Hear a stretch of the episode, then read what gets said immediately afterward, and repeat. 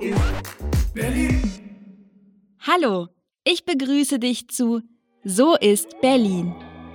Zusammen reisen wir durch unsere Hauptstadt und du verbesserst dabei dein Deutsch. Ich bin Karina, deine virtuelle Reisebegleiterin. In jeder Episode treffen wir Menschen, die ihre Abenteuer mit uns teilen. Von lustigen Familientreffen zu kreativen Hobbys. Hier hörst du viele aufregende Geschichten aus Berlin. Möchtest du diesen Podcast hören und dabei mitlesen? Auf bubble.com/podcasts findest du den ganzen Text. Und bist du startklar? Heute erzählt uns Susanne vom Leben im Plattenbau. Im Platten was? Keine Sorge, gleich verstehst du mehr.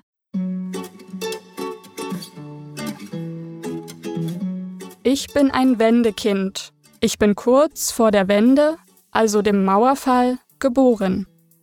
Meine Kindheit verbrachte ich in Ostberlin und bis heute komme ich gerne hierher.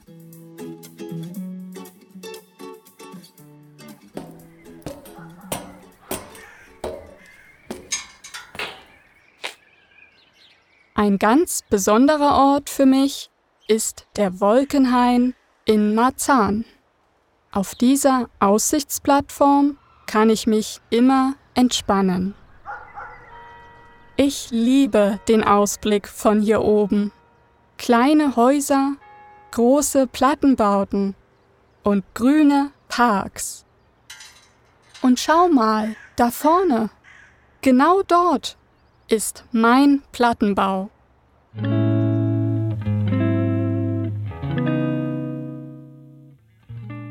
Im Zweiten Weltkrieg wurden viele Häuser zerbombt. Deswegen gab es danach in Berlin nicht genug Wohnungen. Aber die DDR hatte eine sehr praktische Lösung. Die Plattenbauten. Ein Plattenbau ist ein Haus, das aus großen Betonplatten besteht. Insgesamt wollte die Regierung drei Millionen neue Wohnungen bauen. Doch das blieb nur Theorie, denn das Projekt war sehr teuer.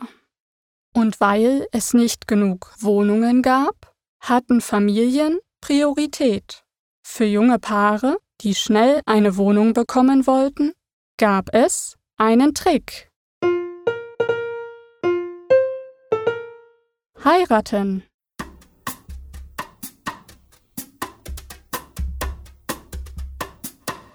Auch meine Eltern und ich lebten in einem Plattenbau. Das war damals Luxus. Alle Wohnungen in diesem Plattenbau waren identisch. Wenn ich zu Besuch bei meinen Freundinnen war, wusste ich also sofort, wo die Toilette ist. Sehr praktisch, oder? Das Highlight für uns alle waren die Innenhöfe. Jeder Hof war eine eigene Welt. Auf dem einen spielten kleine Kinder. Auf dem zweiten Hof saßen ältere Menschen mit ihrer Zeitung. Auf dem dritten Hof saßen Jugendliche. Sie hörten laute Musik und rauchten. Dort lief ich nicht gerne vorbei. Ich ging nur auf den dritten Hof, wenn Tobias mit seinem Hund da war. Hey Susanne. Hi. Wie geht's? Gut. Tobias war schon älter als ich. Er war der Chef vom Hof. Eine Tür weiter lebte meine beste Freundin Steffi. Steffi und ich machten alles zusammen. Gemeinsam sangen wir Karaoke, schrieben Liebesbriefe an Tobias und warfen unsere Hausarbeiten mit den schlechten Noten in den Müllschlucker. Ups. Aber vor allem liebten wir Klingelstreiche. Wir drückten auf alle Klingeln in dem hohen Plattenbau. Ja, bitte. Hallo? Wer ist denn da? lachten laut und rannten dann weg. Susanne, schnell.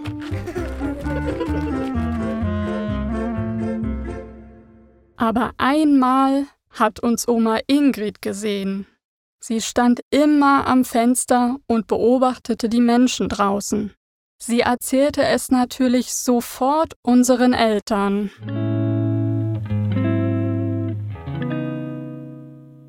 Unsere Eltern waren richtig sauer.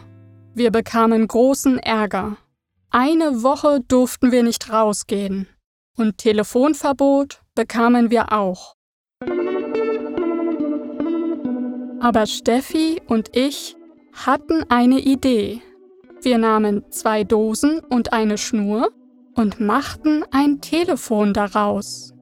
Dann trafen wir uns heimlich auf unseren Balkonen.